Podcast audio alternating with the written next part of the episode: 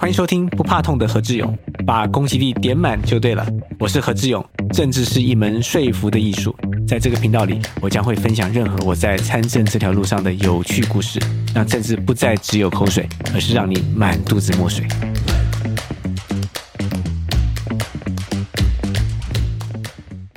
大家好，我是何志勇，欢迎收看何志勇的 YouTube 频道啊。谁是何志勇呢？很多朋友其实对我的印象是说，诶，他好像啊是从美国拿政治学博士回来的，然后又在国民党做过工作。又好像有朋友说，有，我听过他的广播，诶，以前他在 Pop Radio 主持广播节目啊。那有人说有，我有上过他的课，因为他是清华大学的老师。那现在呢，我在做什么呢？我在新竹市东区代表国民党参选市议员。所以我的身份其实蛮多种的。那以前到现在，很多人说，嗯，何志勇，那这名字很普通啊，你到底又跟人家有什么区隔呢？老实说，我只碰到一个同名同姓的何志勇。那其他的呢，叫志勇的，通常就是智慧的智，而不是志气的志哦。这名字其实听起来好像很普通，不过没关系，人哦，其实内涵比较重要。名字父母亲给的嘛，不过越普通，老实说，记忆点越容易啊。那谁是何志勇呢？其实老实说，那时候我在国民党在做发言人的时候，我也蛮关注说，诶，到底我的媒体露出啊，对于我们讲的一些话，到底有没有人报道，有没有人可以看得到啊？今天我们就来 Google 一下何志勇会发生什么事情啊？是哪些人会在里面啊？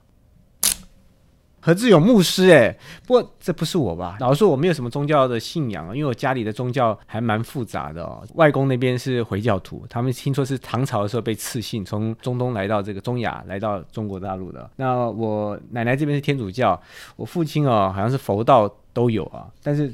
这个不是我，我之前好像也看过，就是在 YouTube 频道上面叫何志勇在传道的，但是那真的不是我。虽然他也是很有活力的一个人啊。老师，那你从小到大会不会因为太蔡奇阿米亚，然后有困扰啊？困扰啊，其实不会。叫何志勇的话，因为大部大部分还是叫我志勇啦，志勇，志勇，志勇，嗯，好像也还好啊，只是说不晓得那个呃。你说那个 nickname 啊，那个小名好像还真没有，有一个啦，就是我中学的时候，我的数学老师都叫我阿用啊。大学的时候也有，那个时候呃，台大的总务长啊，不过也退休了，也叫我阿用啊。高中同学叫我，因为我这名字他们会用日文去发音哦，有人叫我哈基用啊，这个东西听起来很像日本话，它事实上日本话啊，好像叫做好像是八十一的意思吧。那除此之外也就没有其他太特别，所以我觉得我的名字还蛮。平易近人的，我连到美国去念书哦，也没有英文名字。你要叫我什么？我说我叫 Chi Yong Ho。我但是我有一个美国老师哦，他是美国人，他有他第一次见到我，他跟我讲说志勇，我想说哇，你会讲中文？他说我不会讲中文，但是他应该是以前跟华人互动过，有些经验，他知道这个 C H I H Y U N G 这 C H I H 啊是会卷舌的啊。好，那我们来看看，那 Google 下还有什么呢？哦，新竹，那当然啦，大家都知道已经搬到新竹去了嘛，啊，老实说，这个新竹啊，两年前那个时候，清华大学邀请我去那边教书，我想说，嗯，教书不错啊，兼个职啊，那时候我在当国民党发言人，主管国际事务嘛。新竹蛮好，我弟弟也住那边啦。清华大学我觉得很棒啊，对不对？这两岸清华嘛，台湾跟中国大陆都有嘛。那我觉得我也想在大学兼课嘛，我就去了。但没想到竟然落地生根了，然后也没想到竟然可以在那边参选啊。那个时候其实去清华的时候，里面还有一些朋友跟我说：“哎，你干脆来这边参选好了，国民党没什么人了。”我想说：“哎。”怎么可能呢？这个我虽然啊，在一岁以前我是住在嘉义的眷村，我们那眷村还是跟林青霞跟徐乃麟同一个眷村，叫社团新村啊，还算是小有名气的。那之后我都是一直待在台北，然后最后长大的时候念书，我待十年待在美国，都没有想过会离开台北嘛，就没想到就在新竹落地生根。那大家现在在 Google 上看到何志勇，很多恐怕都是跟新竹的市政啊啊相关的议题有关的这个新闻报道。好，那我们再看看。我其实我不晓得后面是什么，哎，好紧张啊！哦，和这种学历，什么叫做真金不怕火炼呢？我刚刚说在美国待十年了，其实啊，老实说，念书是花成本的，因为我们的这个书是好好念的，论文都是自己写的，但行程也是自己跑。呃，所以我在美国念博士就念了六年九个月吧。那之前念硕士，因为一开始英文不好，还去念英文班，所以硕士跟英文班也念了三年左右的时间了。我在台大是念政治系的，所以人家说来来来来台大，去去去去美国嘛，我大概也是这样子的一个例子吧。不过因为那时候我台大研究所没考上，我只能去当兵了。当完兵我就到美国去看看有没有呃念书的机会啊。在美国我念过东岸跟西岸都待过，东岸我在华府的乔治梅森大学念的政治学硕士啊。那时候在东岸之地利之便，我常去巴尔的摩精英队的球场看谁呢？王建民，因为精英队跟纽约都是跟纽约洋基都是美国这个联盟东区的球队，常常打球，所以呢常去看，还跑到纽约去看王建民啊。就纽约洋基被天使横扫三连败，不过当时在那边有好的这个印象。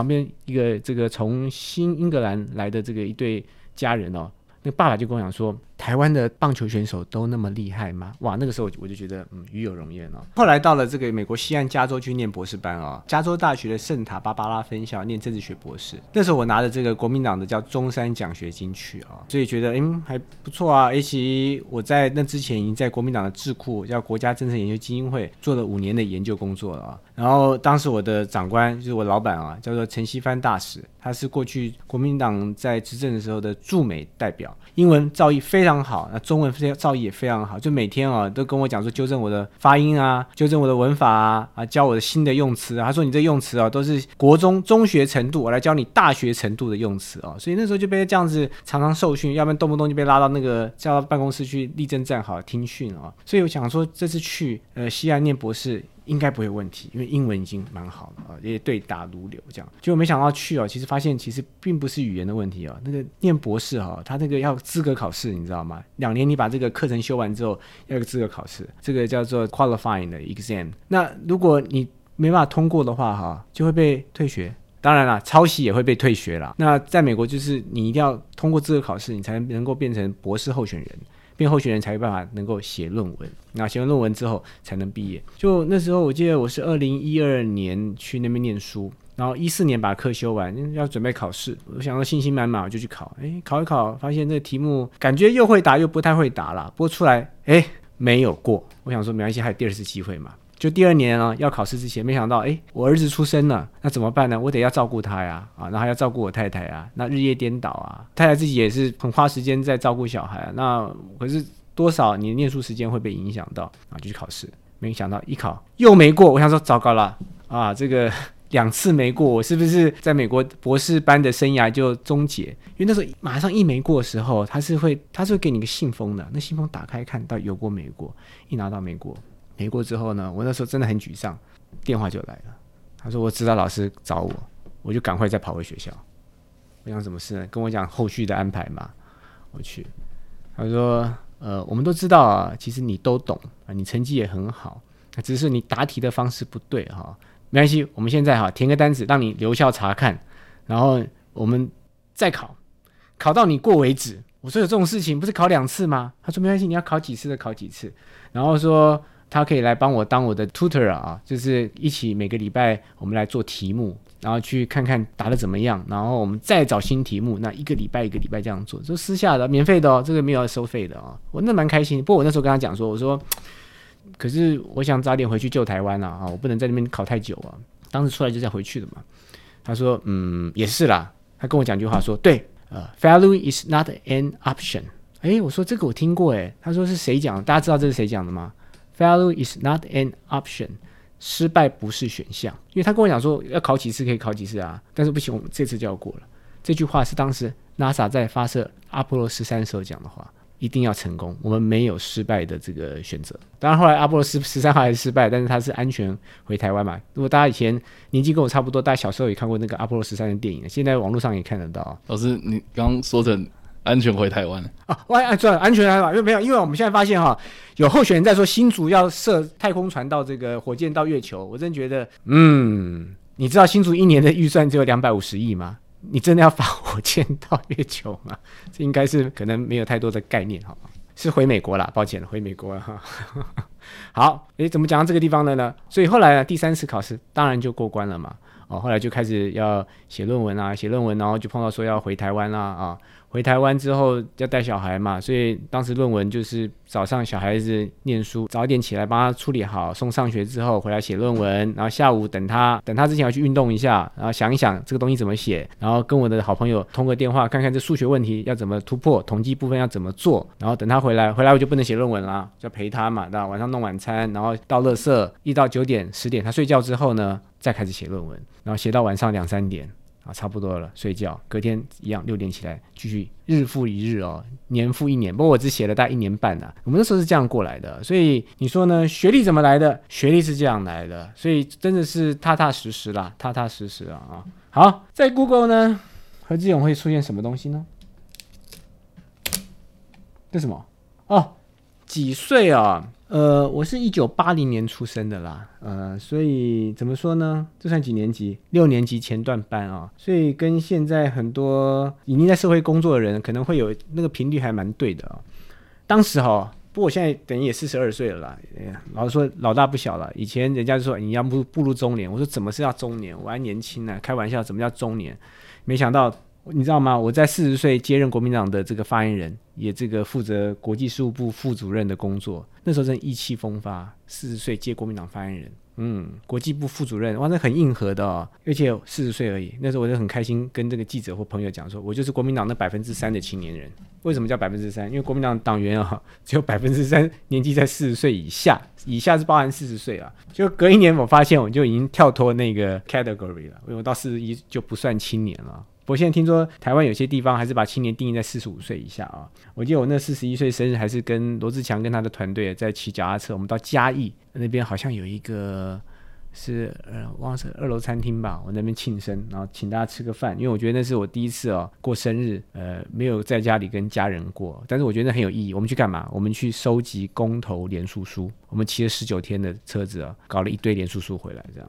那现在呢，四十二岁参选呢，其实也不小了啦，但是没关系，起步慢不代表往上的速度会慢，好不好？我们就跟阿波罗十三一样，这样。来，再来。哎，这什么啊？哦，和这种比较政治啊啊？为什么比较政治呢？因为我在美国念硕士跟念博士都是念比较政治。什么叫比较政治？有人说那就是把各国的政治拿来比较比较呢？诶，其实是啦，它就叫 comparative politics。我大学其实是念政治系，台大政治系的公共行政啊。不过我觉得，哎呀，以后哈、当公务员就是那样子按部就班啊，而且公职我可能也考不上，因为总是觉得比较这个自由派的想法嘛，我们也不太想说去背书啊或什么之类的。所以我后来到研究所之后，我就念的比较政治。回台湾在这个国民党智库工作的时候，其实我做国际国家安全，那又到美国去念的比较政治跟美国政治。然后回台湾之后，在党部、那时候江启臣主席哦。还有这个找我做这个国际事务的时候，那时候我有跟找我的这些干部们说，我说国际事务工作，当然我以前在智库做过这个国际宣传啊，可是我不是念国际关系的耶啊。当时就有一个长辈就跟我讲说，也是个好朋友，他说没关系，志勇，你在美国待过都算了啊。所以我这样，后来我就帮帮国民党做了这个一年半的国际事务工作，其实也蛮好的啦。我们那时候大家如果有有印象，当时我们在做那个美国民党推特，几乎是常常上媒体。那我也常常出来道歉，因为我们也常常出包啊。但是我觉得至少有新闻嘛啊，记者跟我讲说，在野党啊有新闻就是好新闻，即便的新闻不是太好了，没有关系。好，比较政治哦。所以，不过我在国立清华大学，我教的是美国研究。呃，那也算在台湾来讲也算一种比较政治，因为我们看看美国的东西嘛，看看美国，想想自己哦。这个我要小小小吹牛一下、哦，我在这个清华大学任教两个学期了，第一个学期啊、哦，学生给我的分数是四点八分，那时候我其实还蛮开心的，因为满分是五分嘛，大家都看着说你来，你到底教怎么样啊？会不会言过其实啊？就上个学期啊，刚过去了，我是觉得，因为那个时候已经已经在做一些选举的前置作业了。老实说，花的时间没办法像再上个学期那么多，我觉得也是有亏欠学生一些了。但我尽量把事情做好。那我就想说，糟糕，又到了年底啊，学期末，这个学生帮老师打成绩的时候，我蛮看重那个东西的啦。结果一点开，还蛮开心的，学生给我四点九分。满分是五分，那我知道学校好像是四点七以上就是高标了。对，其实也谢谢我们同学这样支持我，因为而且后面其实整个下学期后半段都是疫情，变远距上课，远距上课其实效果不是很好。不过那看到四点九分，谢谢大家。那老师，你四点九分那堂课是教了多少学生呢？其实我都不收多啦，我就开五十个学生啦。我就开，因为我我有问了助教，因为助教跟我两个学期嘛，我说那再把它往上加，要开放吗？他说老师不要，为什么？他说因为啊，你五十个学生，我的跟八十个学生，我领的薪水是一样多的，但是八十学生我要多改三十份卷子啊，所以我倒是每个学期五十个学生，那我还发现也不错啦，每次都会发现有超过一半的学生有帮我做评分，因为一般来讲也没什么强制力啦，会去写这个打分数的这个学生数量是有限，所以超过一半我觉得是蛮好的，而且还有在 d 卡上面讨论说何志勇老师教学啊的到底认不认真，而且分数好不好拿这样子啊。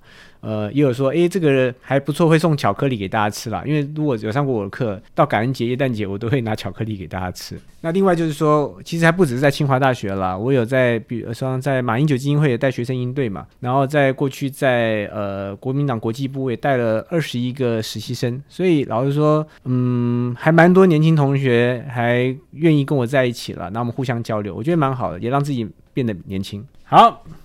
哇，还就又来五个问题了，我看看，呃，到底 Google 会出现什么东西呢？何志勇 Google 下一个，何志勇半总统制，哇，大家知道什么叫半总统制吗？这有点学术哎，呃，就是在台湾我们讲的双手掌制哦，这个东西其实呃就跟法国的半总统制是一样的，我们是抄人家的啊。那我在硕士跟博士哦。做研究就是过研究过去台湾这二三十年来实行双手掌制的施政成效，我还发现有个小小心得，就是诶，不管啊这执政党有没有立法院多数，做出来其成绩都差不多啊。那双手掌制这个东西在台湾哦，你会发现说有人说啊，就搞到现在都乱糟糟啊啊，不管是朝小野大啊，或者是一致型的政府啊，所以一致型政府就是呃这个完全执政呐哦。那台湾政治好像都面变比较好，不过老实说，我觉得制度还是。因人而异啦，就是美法国这制度也好好啦。今年四月份这个马克宏才连任嘛，人家也都很 OK 啊，对不对？法国是该给这个在野党多数啊，这个国会多数出任总理，他们就这样做，他们也没有宪法规定嘛。所以为什么我觉得说在台湾哦，我觉得法规永远是没办法这个赶得上大家钻后门、钻漏洞的这个速度哦。所以一个民主国家、要文明的国家，它不管呃制度怎么样，它应该要创造一些先例，而且老百姓要守法，政治人物更要守法啊，该怎么。做游击规则怎么做，我们就怎么做。大家知道为什么要双手掌制呢？因为它两个手掌，一个叫总统，一个叫总理啊。那在台湾就是行政院长嘛。那到底谁是老大？我记得以前哈，那时候做论文的时候，跑去跟这个马英九总统做访谈，我就跟他聊他的这个经验谈啊。他说啊，这个总统其实管不到，在法律上是宪法上规定是管不到这些部会首长的，你必须要透过行政院长才能够遂行你的这个政务。可这样很麻烦啊！你想想看，你行政院长很忙嘛，那偶尔见个面，你跟他讲说，嗯，诶，请你做什么做什么啊？好像就是中间隔层纱。所以他那时候他透露讲说，他其实哦偶尔会偷偷找这些部会首长啊，到他办公室吃便当，吃便当的时候就顺便聊聊政务啊。不过后来啊，被行政院长抗议说，你有什么事跟我讲就好，你不要找我的部会首长到你的总统府去吃便当啊。那我们再看看下一个好了，哦，棒球。这个算是我老本行了，因为我从小哈就希望能够当职棒选手。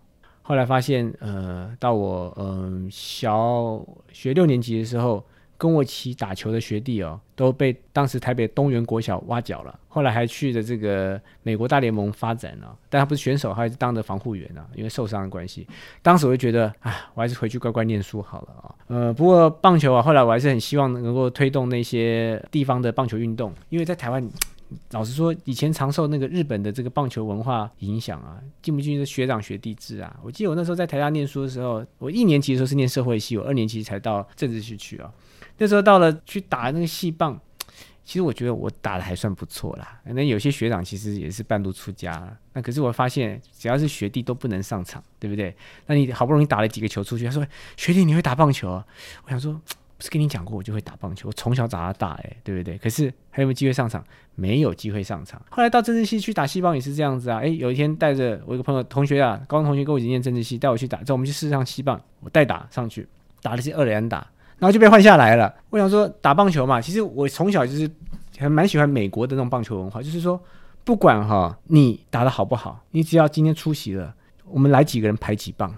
我来十五个人排十五棒，那手背大家轮流轮流守，这样大家才会投入嘛。所以我从以前就推广，希望能够推广这个地方的这个软式棒球运动，因为软式棒球运动哦，连女孩子都可以玩啊，这是日本人常玩的东西，日本叫草野球啦，百分之九十五的这个日本的这个人口棒类人人口大概都在玩草野球，就软式棒球，剩下百分之五大概就是打这个硬式棒球，因为靠吃饭。但台湾不太一样，台湾是百分之可能九十以上是打垒球啦，不过慢速垒球跟棒球哦。还是有它的区隔在，我也没想到这次这个棒球在新竹这个选举会搞得那么热哦。我记得那时候我们一开始才做那个棒球广告嘛，哦，穿着球衣打球啊，啊，希望能够把这个新竹打到国际舞台啊，还有。广告界的大佬前辈跟我说：“志勇，我觉得那棒球好像多了一点。没想到两个礼拜前的国民党全代会，大家是拿着棒球棒出来喊加油的哦。所以我们是刚刚好而已。因为棒球是台湾的国球，也是台湾通往世界的钥匙嘛。我觉得这个东西讲起来是不分党派，而且大家都会支持中华队，对不对？所以我觉得风风雨就过去了。我们希望台湾棒球，不管直棒啊，还是在国际的这个赛事，都能够比较好。那时候我记得在美国念博士班的时候，记不记得有个叫做曼尼？”我只叫他 Many Bean Many，因为他很怪啊，所以大家就说，哎呀，就当 Many Bean Many，他就是他啊。那时候他来台湾打意大犀牛嘛，就没想到我那些美国同学们都说，哇，台湾的棒球怎么那么厉害啊？那而且他们都关注中华职棒，我就觉得我就开始趁机推销一下。所以我觉得棒球其实是凝聚台湾人的一种运动了。老师有最支持哪一个队伍吗？哎，这说来难过，这个我支持球队已经解散。我从小看中华职棒嘛，小时候喜欢看的叫做三商虎队，为什么？因为它蓝色的，我就很喜欢啊。就没想到到职棒十年之后，它就解散了。那时候真的是很难过。我记得那时候还在，我还在念大学嘛，那时候还我还因此痛哭了一场啊，觉得自己感情被欺骗。但球队解散，等于是重心也顿失嘛。后来就。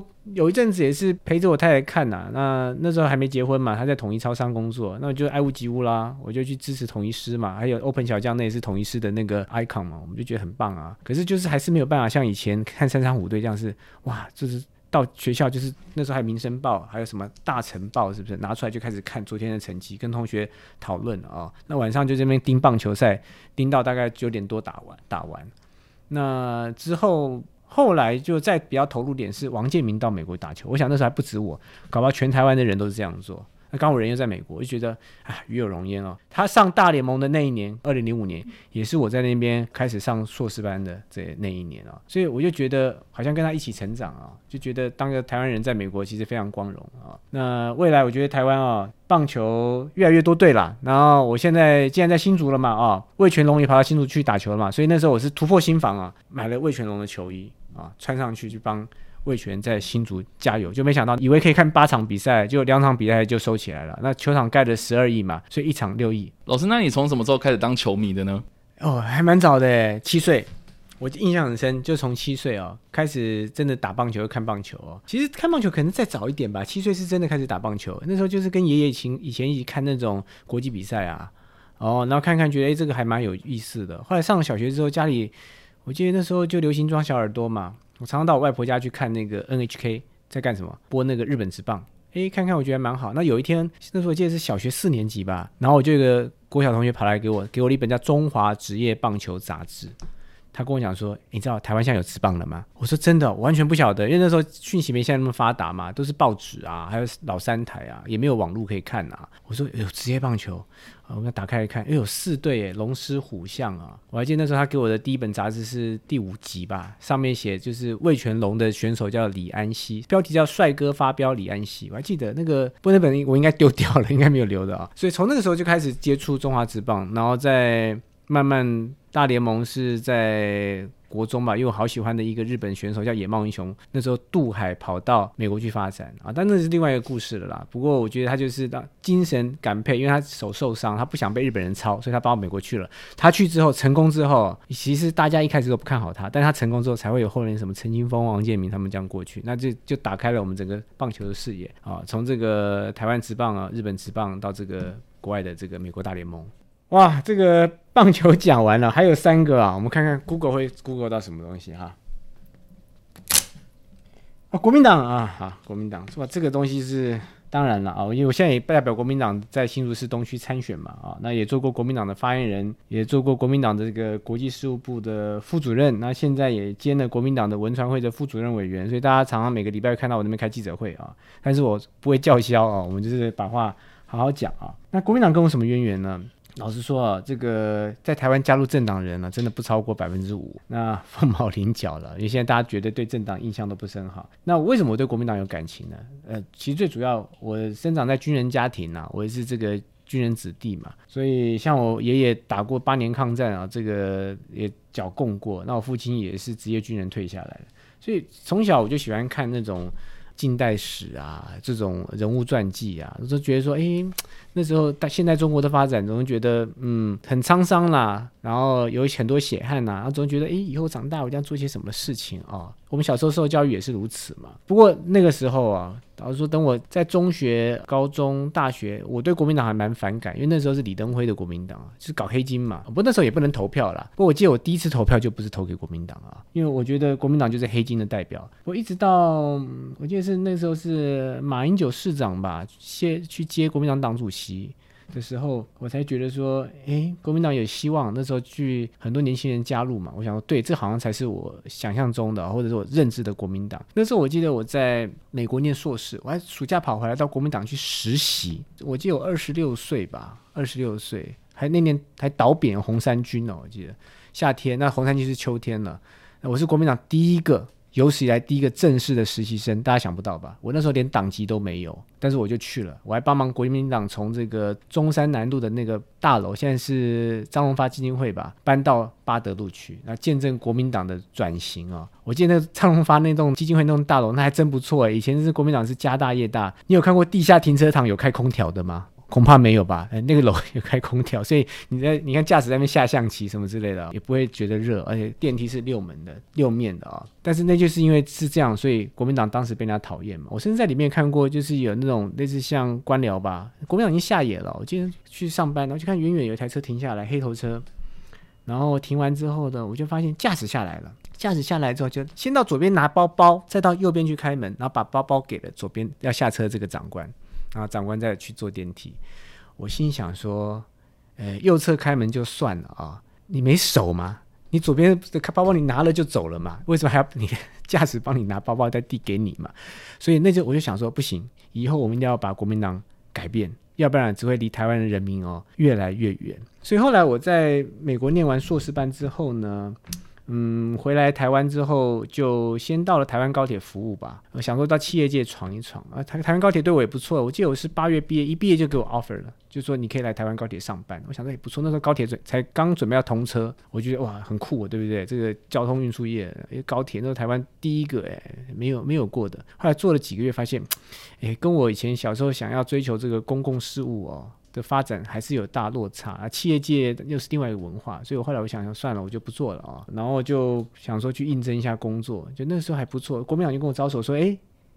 赶快，这个你你党部这边有工作可以给你。不过我当时当时应征到另外一个比较好的啊，叫做这个国家政策研究基金会的助理研究员，俗称国民党智库，就去这边做了五年的事情那那也算是第二线工作，就是做做政策幕僚嘛，做一些研究、写报告啊。那我们做国际宣传啊，啊，这接见外宾啊，这样子的，就是算是独立的财团法人了。那一直到真正跟国民党比较有直接工作关系，其实就是从美国念完博士班回来，那个时候还被邀请到文传会去做兵推吧，每个礼拜去做兵推，我觉得还不错。就是那时候打二零二零年选战议题嘛。就韩国瑜选总统那一年啊，还有这个国民党不分区的地法委员啊，那时候还碰到反送中啊，这个也是很烦恼，对不对？反送中，我记得那时候国民党四点声明的反送中英文版就是我翻译的。那时候刚开始国民党搞推特，推特也是从我开始做，我从零开始做。后来我从国民党的这个国际部的副主任离职的时候，国民党推特已经破三万人了。所以大家就想想，那时候我们其实想尽一己之力在做这个事情了。当时反正说，哎，这个总统选完啊，然后国民党那边就会安排我做发言人，然后接管国际事务工作啊。不过后来，哎，那些人因为败选，全部都辞职，所以我只好就想说，好吧，那我就回去看看哈，有没有学校教职工作啊。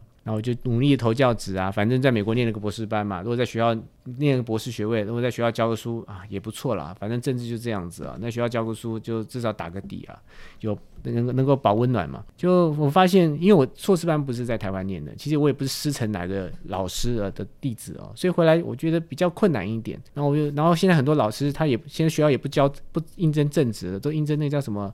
这个专案教师啊，一年或两年的呀，然后要不然就兼任教师啊，啊，其实比较困难啦。然后也有派系嘛，其实一样的啊。我还听过，我一个好朋友，他在某一个国立大学哦，统计所六个老师分三派。我说这怎这怎么分啊？他说因为有有一个是一个人一派这样子，所以他是三二一这样子。这也是学术界的一个我们会看到的一个通病哦。哦，后来就还在找教职期间。结果就没想到，这个国民党那边就问我了，就问我说：“那我们要成立国际事务部，能不能请你来帮忙啊？”我心想说：“国际事务部，嗯，可以吗？”哦，不，就是后来我说：“好吧，那就去看看吧，反正教职这边也也也在等嘛。”我我就去，我就请国民党等我一个月。那时候我记得我在应征东吴大学的这个专案教师，后来也没上了。我个同学在里面教书，他说：“你来了，我可以帮你照应。”后来也没上，对。后来我就请国民党等我一个月，后来我就接手这个这个工作了。不过那时候因为是成立新的这个单位嘛，一切都很保密到家。我永远记得我第一次进去报道的时候，还等了一个同仁哦，那是来支援我的。我是编号零零一，他编号零零二，我们也没见过面。我说好，我在中央党部外面等你。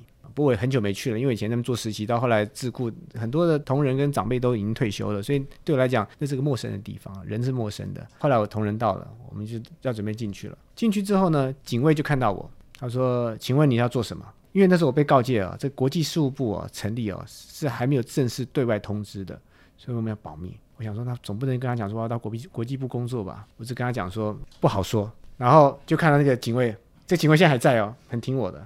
他说，请。”然后我们两个就跑进去了，这样子，那是通关密语。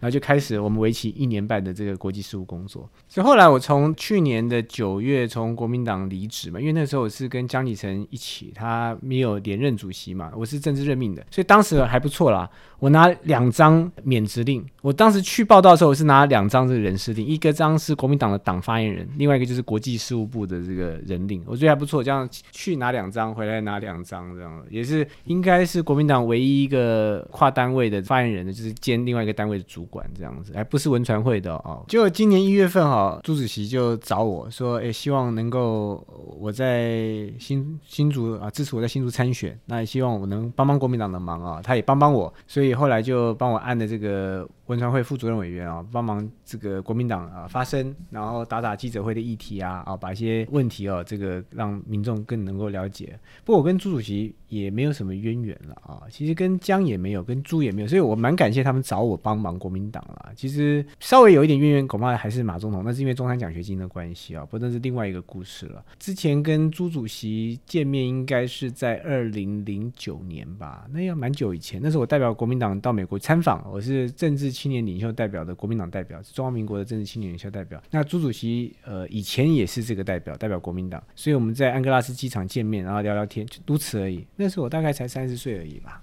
还是二十九岁，所以我觉得也蛮开心啊。就是他们让我有这样子舞台，继续帮国民党发发声。因为国民党第一个没有年轻人，第二个我觉得离这个台湾的这个主流民意之前是离太远了，所以我们希望能够把它拉回来。因为你想想看，这个中国国民党过去是革命政党，诶，革命政党应该是极左的吧？你极左才会革命啊，那极右会不会革命？极右其实也会啦，不管啦，就是，但是他以前是极左的嘛，哦，没就没想到后来的发展就变成中间偏右，因为保守政党。其实跟国民党最早的初衷又不太一样，不过通常一个一个团体哦，在政权里面待久，他通常会比较保守，就就像民进党后来也是 变得很保守偏右嘛，啊，我觉得要把那个初衷找回来，所以我从跟国民党其实渊源，我个人认为啦，是从以前的信念到后来国民党愿意给我一些舞台啊，但是我也必须要讲，在国民党里面哦，年轻人要存活其实不太容易，你必须要挡住所有对你的攻击哈，才有办法不让你的热情消灭。然后成为下来，能够撑下来就是赢家了啊，撑久必胜了。呃，所以我希望未来哦，能够在公共事务上面，不管在新竹啊，在台湾啦，我觉得能够继续帮国民党能够拾回、重拾啊这个社会主流民意的支持。好，那我们再看下一个好了，这什么？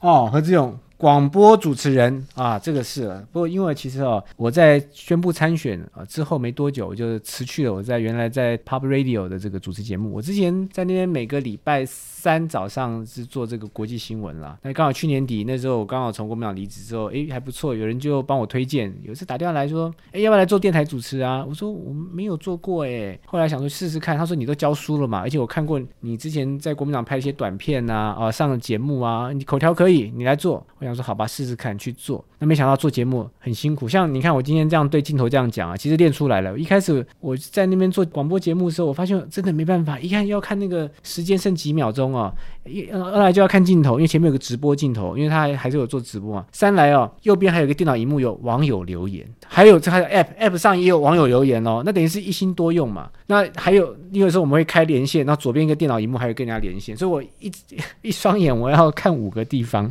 然后还有一个地方，抱歉还六个地方。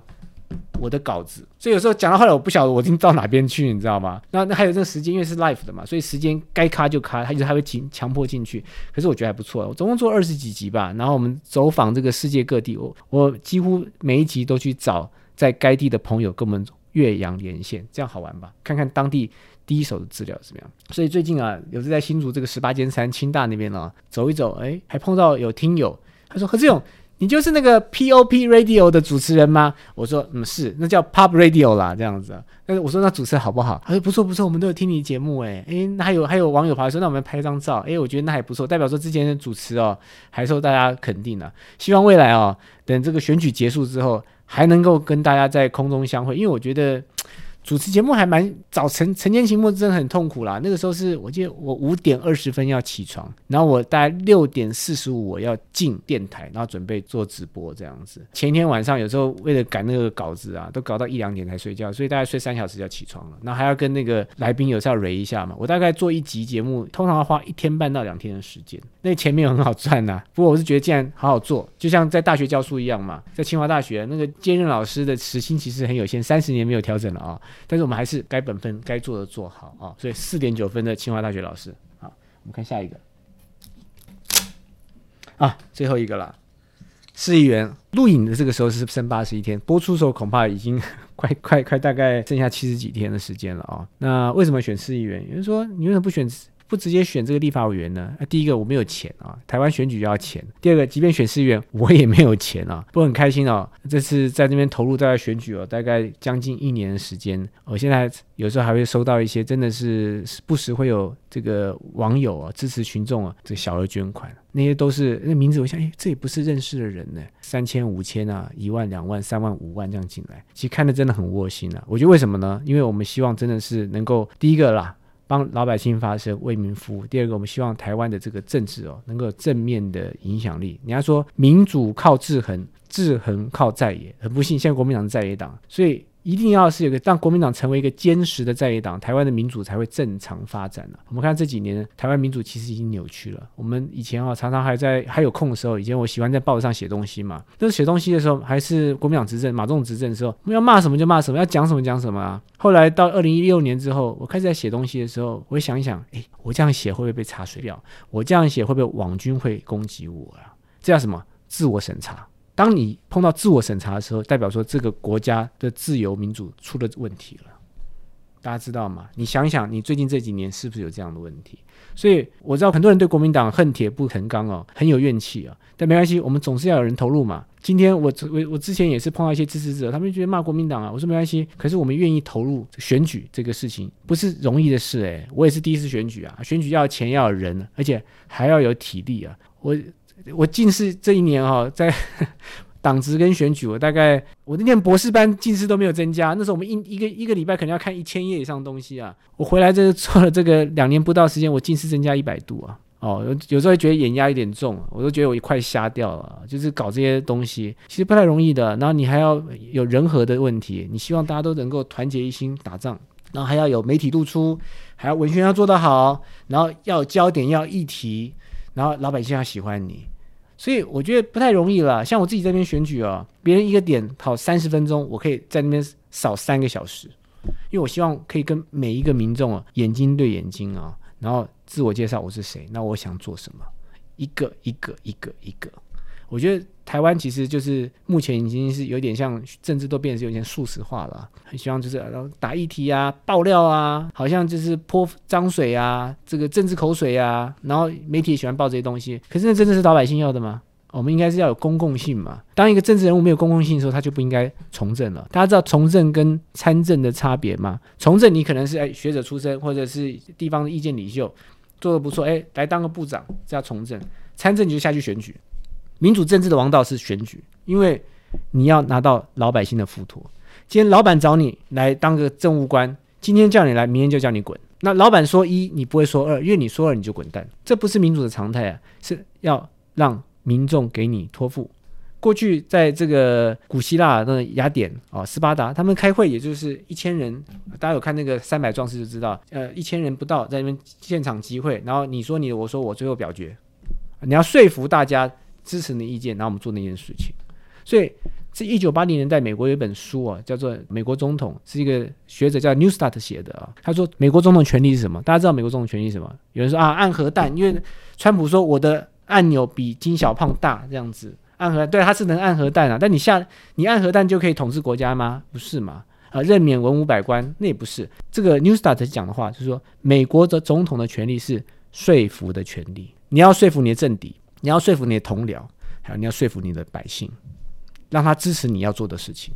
说服容不容易？说服很不容易。大家看《三国演义》吧，这个诸葛亮当时去说服孙权能够跟刘备能够联盟抗曹。这个大家是津津乐道，不容易，也不多人能够做这个事情。那从政也是一样，所以我应该讲参政，因为参政你要选举哦。所以这次在那边选市议员，我觉得。虽然是基层的，可是我觉得没关系。我们所有选举、所有民主制度，它本来就从基层开始走嘛。美国有一句谚语叫做 “All politics is local”，这我常讲的话。所有政治都是在地政治，政治其实没有分大小的事情啊。老百姓的需求就是最大的事情，这些小事情累积在起来，它就变成是一个非常非常大的东西了。当初奥巴马也是从伊利诺州的参议员开始选的呀，啊，他不是一下崩就联邦的参议员。哦，变美国总统，他不是，他也是从地方的政治开始参选嘛。我觉得这是一个初衷啦。我觉得我们在用有效的选举资源哦，然后又环保啊，像所以我不太贴看板的，那我也不太发资本文宣，因为我觉得选举版就不应该是大家比钱嘛，然后好像是那有钱人才能赢，才能够选举，那是不对的，那是扭曲了。我们应该是比政见，比理念啊。所以我觉得这次在新竹市参选市议员呢，希望也能够。帮台湾跟国民党啊带来一些新的政治上的气息。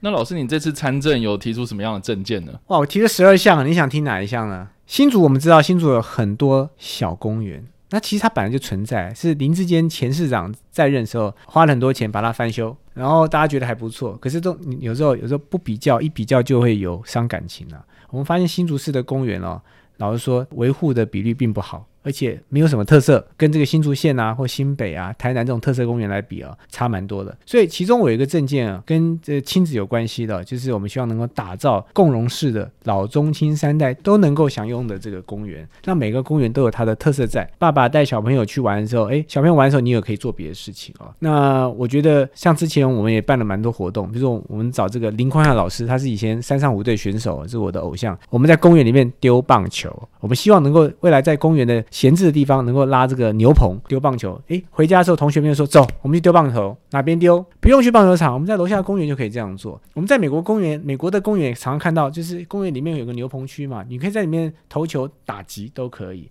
那另外就是说，我们发现，在新竹的公园，那个油具的妥善率并不高啊，很多风吹日晒雨淋，它都坏掉了，但也没有什么修。所以未来我们希望这些油具要更新，而且要。公民参与，我们希望在地的爸爸妈妈、小朋友都可以来参与，告诉大家这个地方的公园，你希望有什么邮具，而不是罐头邮具啊。我们到好好事多买也也算是可以了，但是就不要是那种塑胶的罐头邮具啊。所以呃，我希望能够让这个公园的用地能够更加活化，然后公园里面也可以有多一些狗狗啊。这个毛小孩的友善空间，不用说，好像一定要开个车到这个头前溪旁边的这个宠物公园里面去，这个让狗在那边跑，等于说你要特别开车去，但是没有。我们希望未来在不同公园有不同的特色，这才是能够回归到在都会里面哦，大家民众下班之后可以有个放松的机会啊，因为上班很辛苦，尤其是足科的这些同仁们哦，工程师们上班哦。其实一整天了，假日希望真的是楼下就有地方能够休闲，这是我们其中的一个重要证件。那另外跟公园相关，就是说你会发现新竹市的公园没有厕所。哦，连一个很漂亮叫五星级的亲子公园，叫做中央公园啊，那也在巨城百货附近啊。诶，那个地方我常经过，发现小朋友在那边玩，没有厕所啊。然后他怎么办呢？他到附近的店家、百货公司，还有这个卫生所去借厕所，这像话吗？那六日就会有流动厕所，那你为什么不在那边弄一个好的厕所呢？之前听说市府的回应说，因为弄厕所需要维持嘛，不方便。可是。有公园那么大公园没厕所，那也是一件很奇怪的事情啊。那另外新竹市的公园很多，大公园也不少，但是我们发现公园都没有停车场啊。像那个关心公园那么漂亮，我记得那时候我刚搬到新竹去的时候，到那附近吃饭，看到关心公园那么漂亮，我第一个时间是什么？我开车去的，找停车位。因为那么漂亮的公园，它一定有停车场嘛。就没想到绕了一圈没有地下停车场，我觉得这也是很大的问题。这个是未来市政府跟或者是市议会哦，应该要推动的东西了。那目前新竹我的了解，就少数的公园设有停车场，但是那是不够多的，远远不及的。新竹人常常讲说，诶，我们很骄傲，因为我们有竹客在这边，我们所得非常高。新竹的关心里年平均的这个家户所得是超过三百万台币啊，中位数大概是两百五十万左右。所以在那边你家户没有赚到两百五十万，你是中地收入户了。可是我们去看看啊，新竹现在全台湾行政区最富有的三个地方，第一个叫做新竹县竹北市，第二个叫新竹市东区，就是我的选区哦，第三个叫台北市大安区。那我常常跟那边新竹的朋友在想说，可是你觉得我们在这边的生活有跟台北市大安区能比较吗？他们想想，长叹一口气。代表什么意思呢？还有很多进步的空间，所以我觉得一个城市要进步哦，第一个就是不断吸收外来的这些新的这个居民，因为他可以把一些外来的不同县市甚至国家的一些文化带进来，或者新的想法带进来啊，然后你这样才有办法前进嘛。那第二个就是说，我觉得真的不能够满足于现状了，新竹其实值得更好。哇，我们刚刚讲那么多。各位观众朋友，希望多了解的话，欢迎在我们下方留言，我会一一回复。也请大家一定要帮忙按赞、订阅、追踪，还有开启小铃铛，才不会 miss 掉我们未来任何的更新。我是何志勇，世界新竹，勇往直前。我们下次再见。